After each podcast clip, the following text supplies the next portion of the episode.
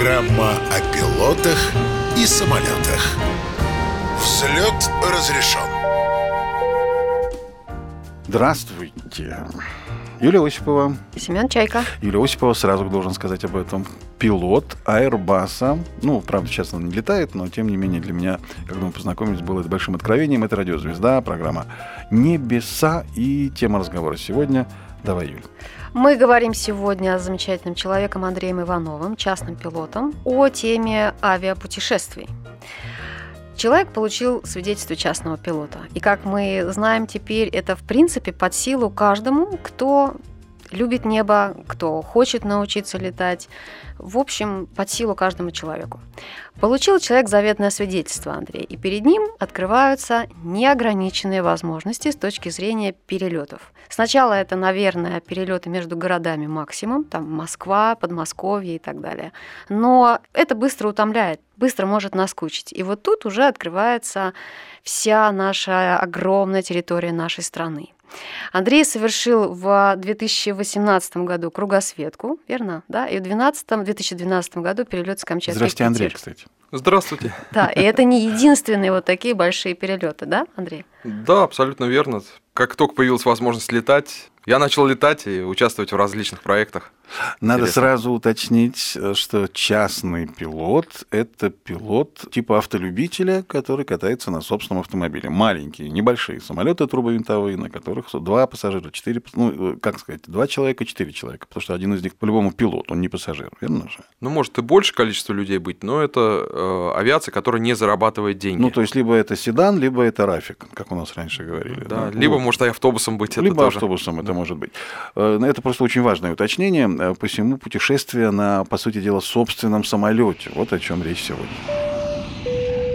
Андрей, а как вы думаете, какие самые большие стереотипы существуют в голове у начинающего частного пилота относительно путешествия, я имею в виду? Что это сложно, что это там страшно, что это там недостижимо. Ну, в общем-то, когда начинаешь вот чуть дальше летать, потихонечку это все ломается, эти стереотипы.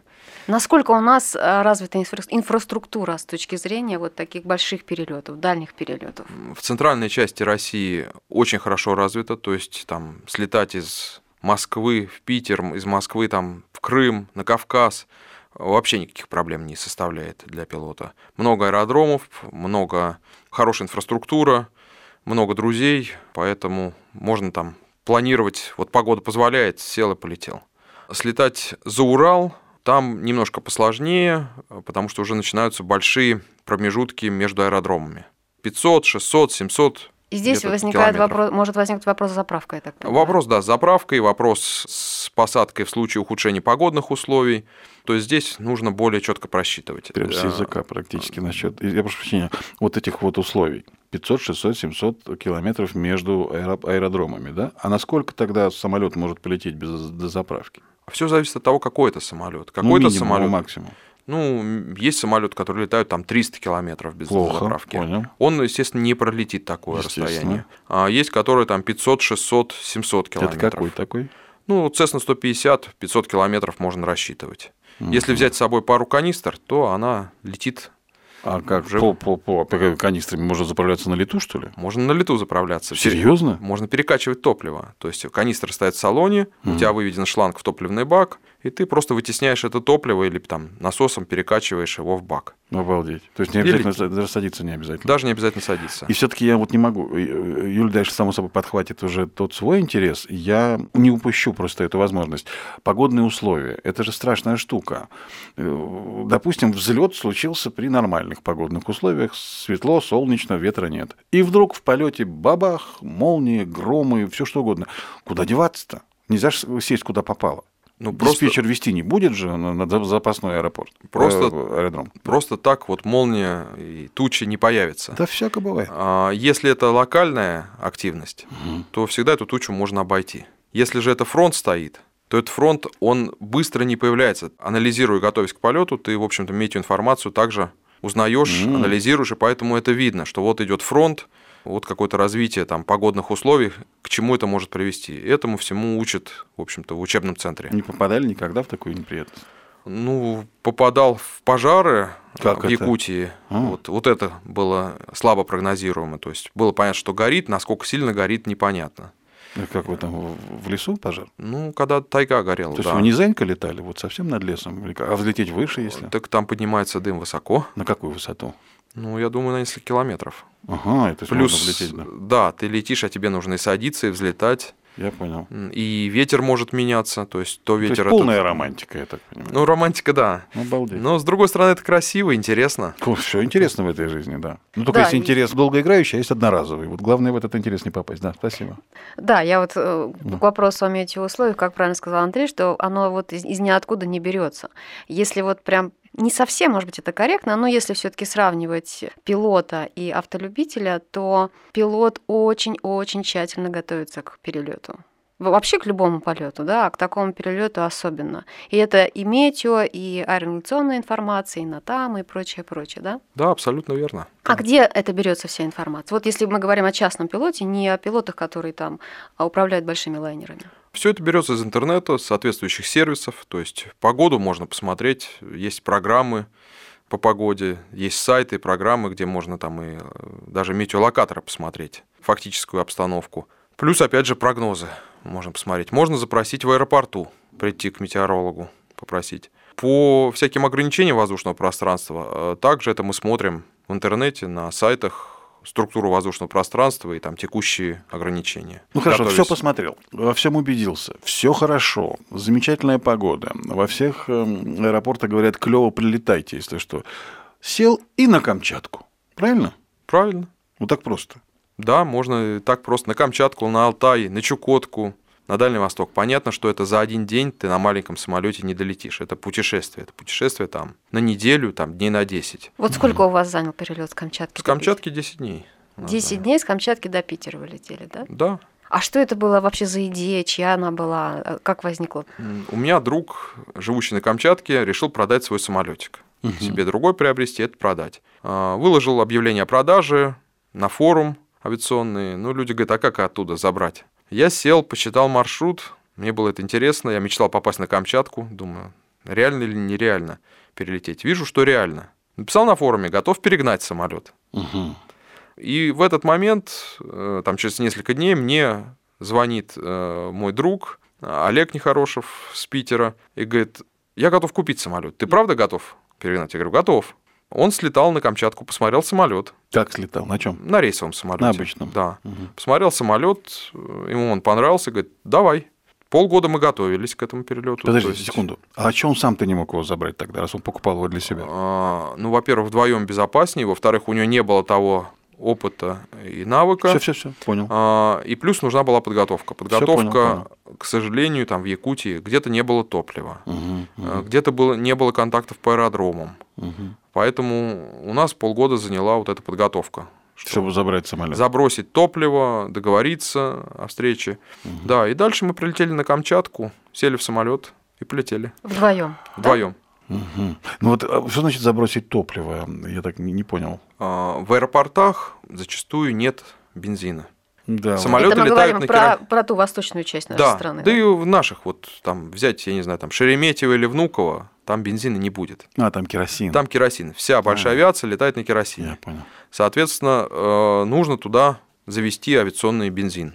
Это целая проблема, служба безопасности, э, негде его хранить.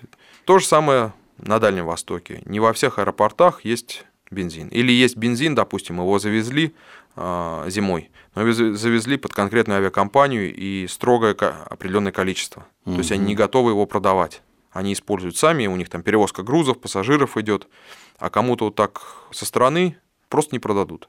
Поэтому пришлось заранее закупать, забрасывать это топливо. Сейчас все стало немножко попроще. Сейчас и топливо уже есть в большинстве Везде, аэродромов. На Ну, в случай. большинстве, да. То есть сейчас это проще э, перелететь. То есть увеличилось количество частных пилотов, но мы, мы вернемся к нашему разговору, потому что сейчас нужно прерваться. Небеса. Программа об авиации.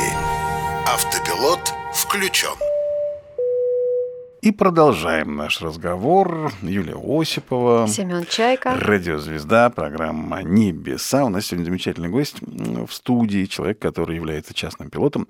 Летает, ну, чтобы было понятно тем, кто не в курсе, частный пилот — это как водитель личного автомобиля. В собственных интересах летает человек на собственном самолете или арендованном, это уже детали. Закончили мы первый блок программы сегодня полетом с Камчатки в Питер, как я понимаю, да? Туда летели на обычном самолете, ну, в смысле, на рейсовом, а оттуда уже 10 дней добирались на... Маленькой 150-й Цесне. Цесне. Садились по пути сколько раз? Много.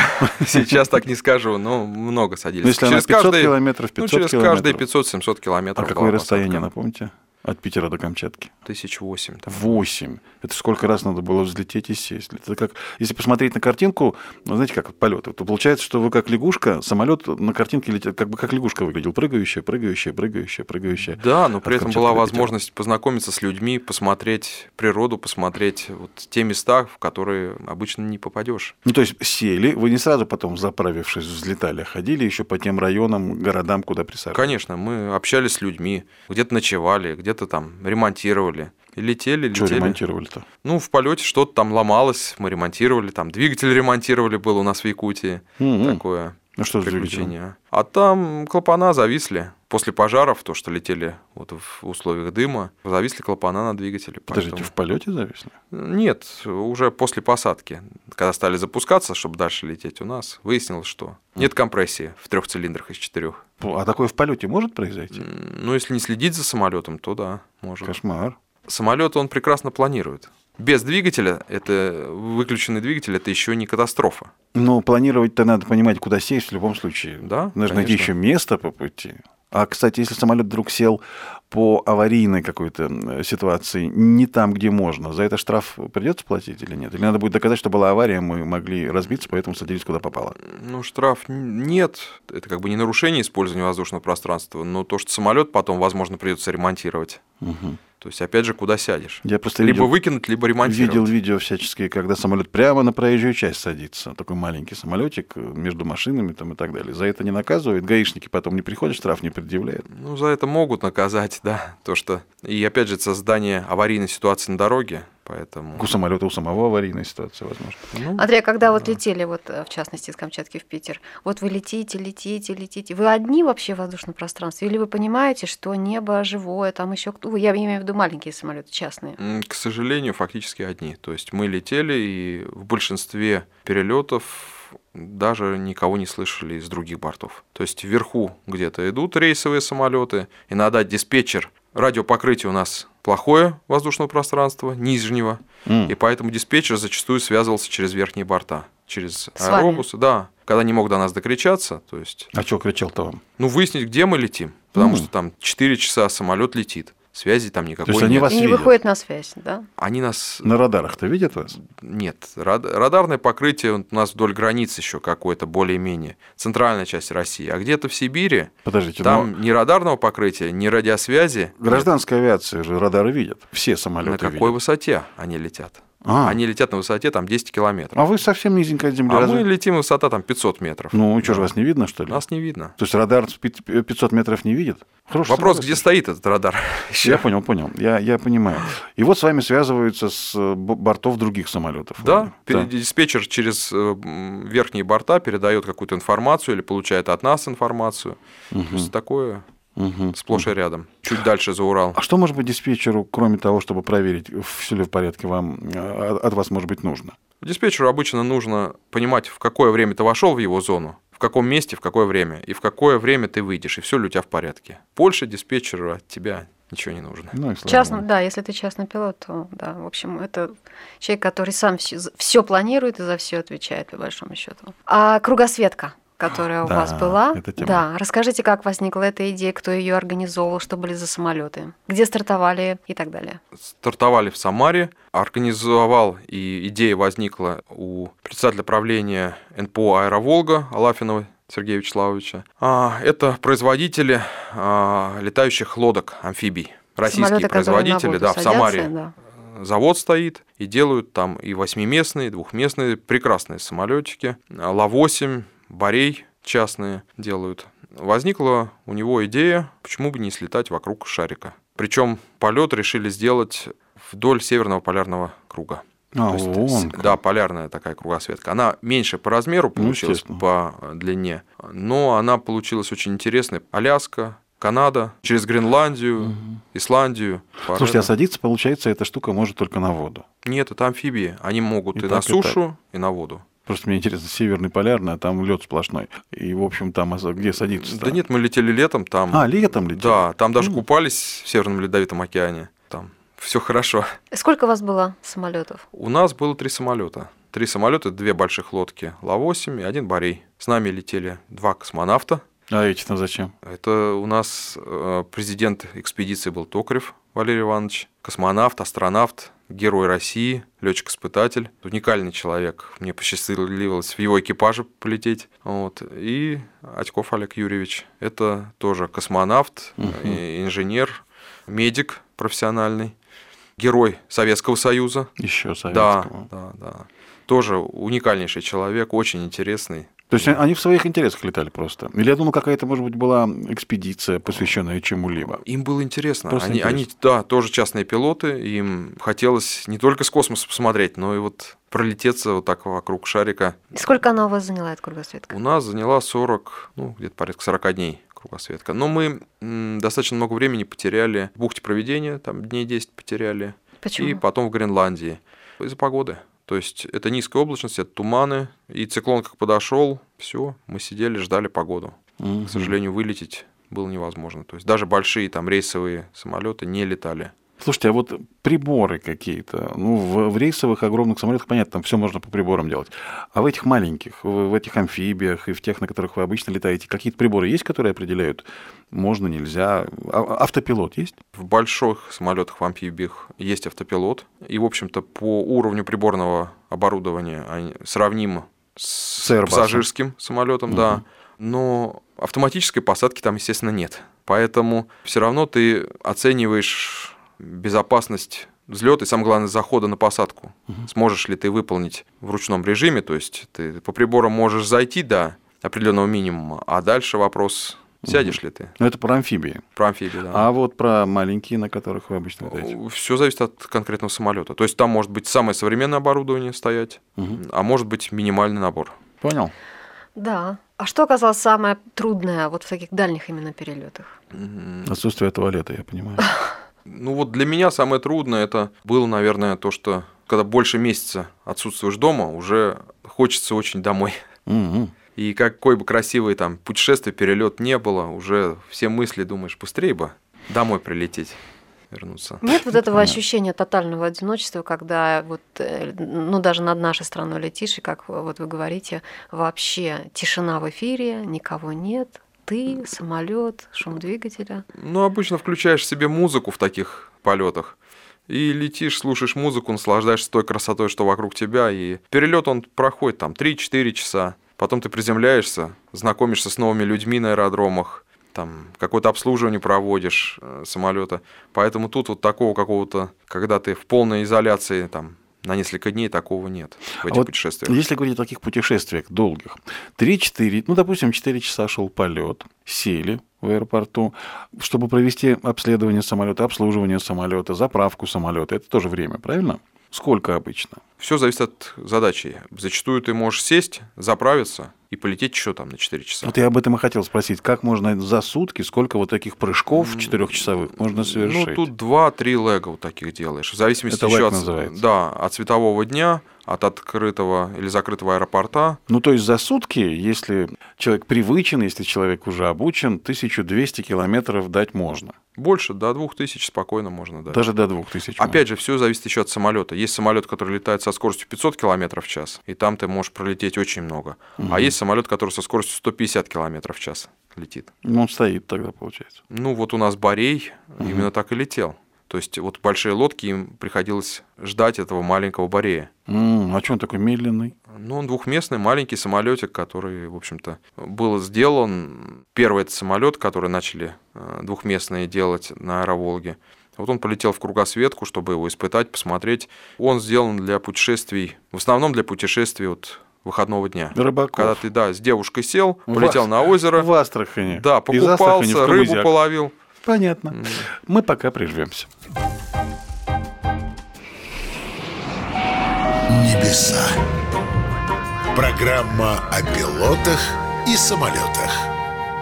Снова мы вернулись в эфир. Мы, это Юлия Осипова. Семен Чайка, и у нас Э, в гостях Андрей Иванов. Это, да, напротив нас Андрей Иванов, частный пилот. Говорим сегодня о путешествиях на частных самолетах. Что такое тюлени? Ну, в смысле, считать тюленей. Я просто услышал в, в паузе, речь зашла о том, что летали считать э, тюленей на Каспий. Зачем их считать? Почему вы? И с какой стати, собственно говоря, вы туда летали? Зачем это?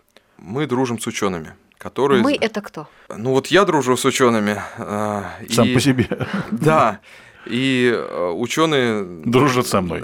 Сами по себе. примерно так используют самолет Ла-8 для подсчета белых медведей, тюленей, то есть вот как такой экспедиционный самолет, берут его в аренду и летают, приглашают Токарева Валерия Ивановича, космонавта, как командира. Ну и я там вторым пилотом, штурманом выступаю. А не, яв- не является ли это полетом по найму? Для частного пилота это ведь невозможно. Нет, а там это не за деньги полет, это как бы мы входим в их команду, поэтому они взяли под свою задачу самолет, позвали нас, и мы в удовольствие в свой отпуск летим с ними а, Считать научную тюленей. работу. Да, научную работу, то есть, чтобы посчитать, сколько тюленей или сколько белых медведей. Ну, с тюленей начнем. На Каспии. Сколько там тюленей-то вы насчитали? Ой, насчитали немного тюленей.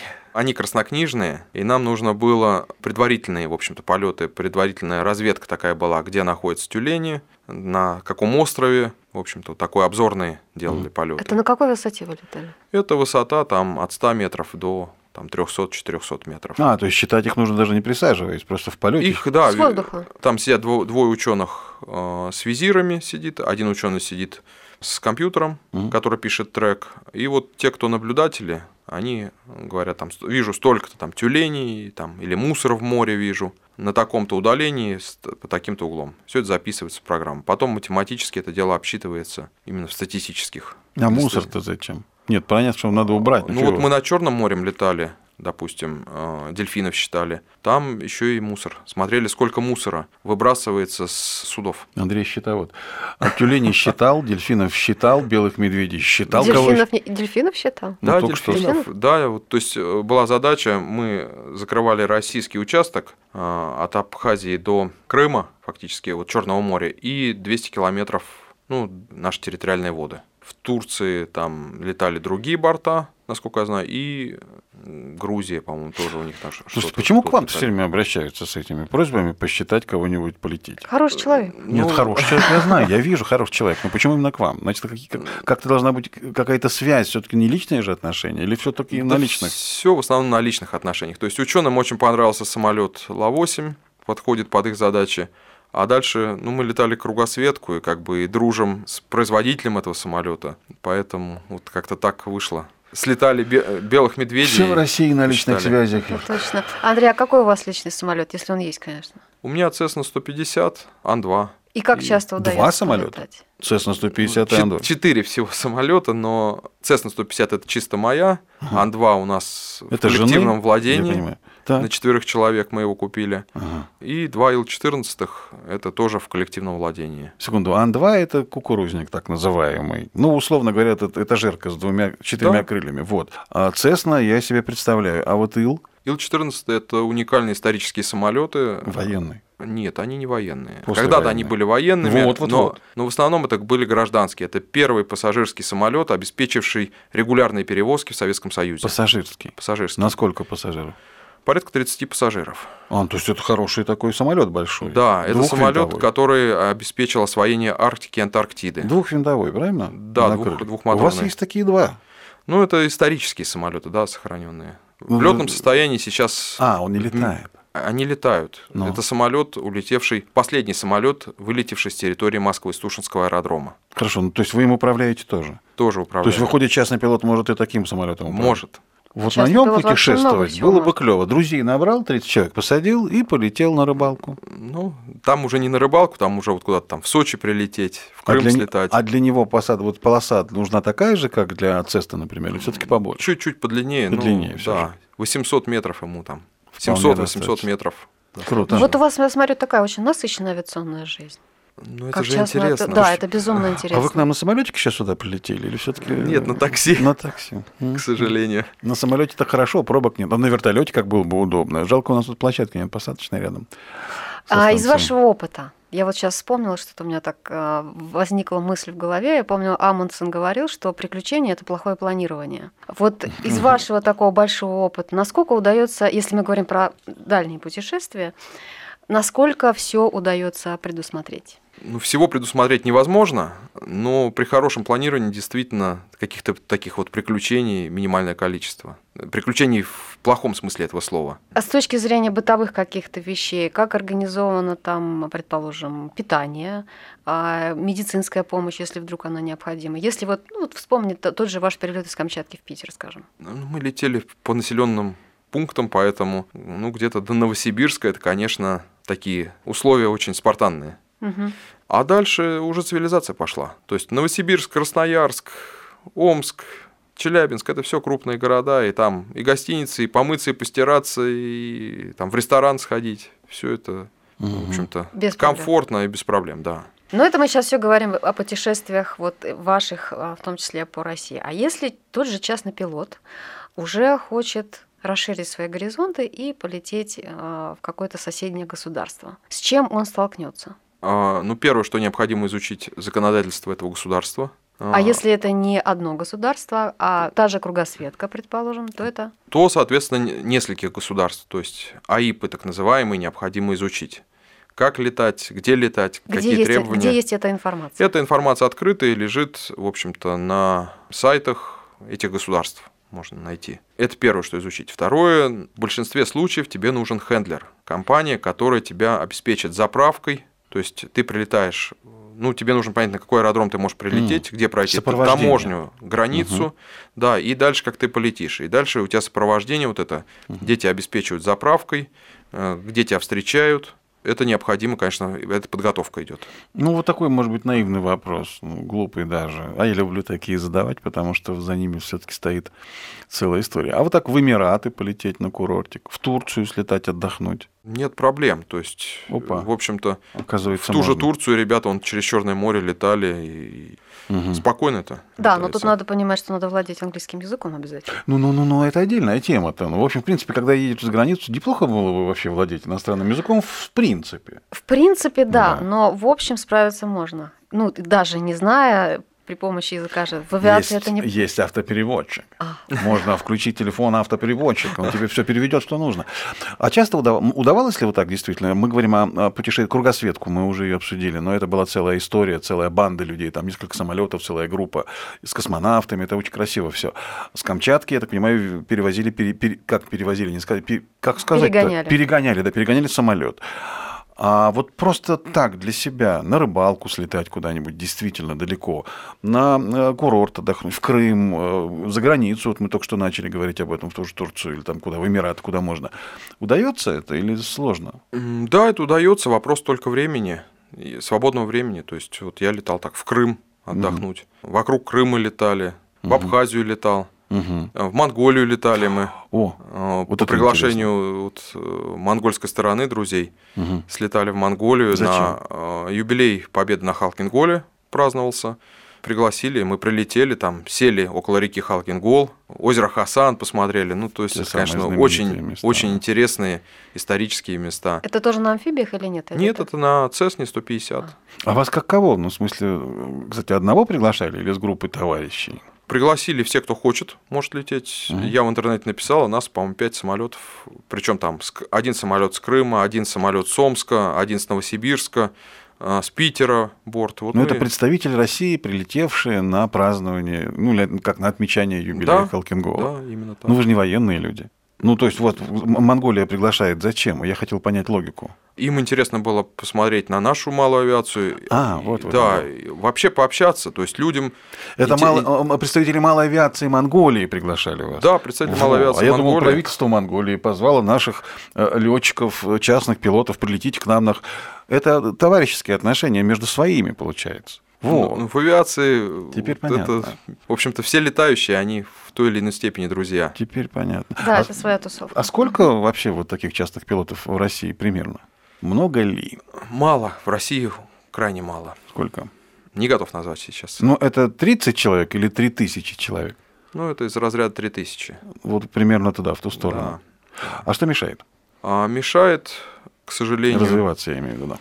ну, мало людей знает, во-первых, про частную авиацию, считает это безумно дорогим видом увлечения, хобби. Сложность обучения, то есть невозможность там стать коммерческим пилотом, Но чтобы это как-то так. зарабатывать. И недорого, и несложно, и можно. Ну, главное желание. Если есть желание, дальше это возможно. Окей. Есть какой-нибудь еще Да, вопрос, у меня вот, связанный... э, ты знаешь, такой вопрос возник. А, Вот если представить идеальную ситуацию, помечтать. Первое идеальное Женщина. направление, идеальный самолет, М, идеальный экипаж. Идеальный товарищ рядом, давай так. Ну, Так. Ну, по направлению, наверное, это Чукотка и Камчатка. почему? Ну, потому что это самое... Если мы вообще в мировом масштабе говорим, не обязательно наша страна. А, ну, это Африка, США. М. То есть интересно пролететь большую кругосветку. э, По экватору. э, Да, с пересечением экватора, с Южной Америкой, с Антарктидой, посетить Антарктиду. Это, конечно, интересно. И идеальный самолет это большая амфибия, это либо Б-12, либо а, Human Albatros, такой самолет американский, который для, тоже делался, как и Б-12, для спасения с подводных лодок экипажей. Почему амфибия? Потому что у нас огромные водные пространства, океаны, и это возможность сесть с подбором где-то около островов в Тихом океане, там, Атлантическом. Вот где не нужна посадочная полоса. Садишься? Там тоже своих много нюансов, А, есть очень много А нюансов. какие То там есть, нюансы? Ну, так. Ну, на, в открытом море садиться очень опасно из-за волны. Даже большая, большая амфибия – это целая, в общем, проблема сесть. Э, Садиться нужно где-то в бухтах, то есть там, где спокойный океан и где спокойная водная гладь. Мгм. Что-то мы упустили. Я вспомнил, что. Вот сейчас сказали, что летали над э, Антарктидой, там все. Медведей-то где считали? В Белых? Арктике. В Арктике? Это Амдерма, это Ямал, остров Белый, Опять друзья, ученые позвали. Да. Вот так вот, просто позвали, пойдем-ка медведей посчитаем. Ну, у меня был отпуск, и я в этот отпуск полетел в Амдерму. Слушайте, ну если мне что-то будет надо посчитать, если наши отпуска совпадут, я могу обратиться на всякий случай? Всегда. Просто интересно, человек, который любит считать животных э, со своими друзьями э, учеными. Э, Вот какой вопрос теперь у меня возникает, исходя из того, о чем мы уже поговорили. Времечко просто очень безжалостно заканчивается, скоро нам уже финалиться нужно, а я об этом не спросил, почему не знаю. Если мы говорим о путешествиях, таких вот путешествиях, которые касаются отпуска, отдыха и возможностей, насколько инфраструктура для такого отдыха на самолетиках маленьких у нас в России э, есть. Ну, допустим, я знаю точно, что на Западе, в Штатах это особенно. Все эти кемпинги, да, на автомобильные кемпинги, они развиты. Ты на своем доме на колесах приезжаешь, для тебя есть все условия. А вот для такой частной авиации условия какие-нибудь есть, так, чтобы можно было сказать, что это путешествие без приключений. В центральной части России, да. До Урала. До Урала. За Уралом там уже сложнее начинается. А что это за сложности такие? Не хватает места, куда садиться? Там, раз, пространство-то огромное. Пространство огромное, но мало аэродромов, большие промежутки между аэродромами. Поэтому и, в общем-то, это фактически южная часть нашей страны, где вот такая дорога там до Владивостока есть. А где путешествия можно- как раз там-то и интересны. Ну да. Можно ли на этом зарабатывать? Я имею в виду, как туристические дорожки тем, кто занимается туризмом, ну, то есть официально, для таких, как вы, проложить такие пути, которые могли бы и вам, летчикам, помогать, ну, пилотам, да, помогать отдыхать э, в тех рай- в регионах, где плохо пока. Это же все-таки бизнес для них мог бы быть. Почему они Это- этого не делают? Да, э, путешествия и вот вся инфраструктура вокруг э, авиации, она, в общем-то, формирует рабочие места. Это может быть бизнес, и достаточно неплохой бизнес, как обеспечение топливом, обеспечение там едой экипажей, гостиницами. То есть это та область, которая будет развиваться. Дай бог, чтобы она развивалась быстрыми темпами, и чтобы частных пилотов из трех тысяч стало 30, потом 300, потом 3 миллиона, и все мы, наконец, пересели на воздушные маленькие суда и создали пробки в небе, а не на земле, зато на земле можно будет ездить на автомобилях хорошо и спокойно. На этом надо нам заканчивать. У нас в гостях был Андрей Иванов. Спасибо ему огромное. Было очень интересно. Андрей, книгу не, не планируете Вот написать да. о путешествиях? Спасибо. Ну, с книгой по Камчатке я написал. Нет, это было не предложение, это был вопрос. А, Юля не предлагала написать книгу за вас. Но стоило бы, мне кажется, все эти записи сохранить. Свои собственные впечатления, потому что это, правда, уникальная история. Спасибо, я постараюсь. Спасибо, до свидания. Пока. До свидания. Заход на посадку. Небеса.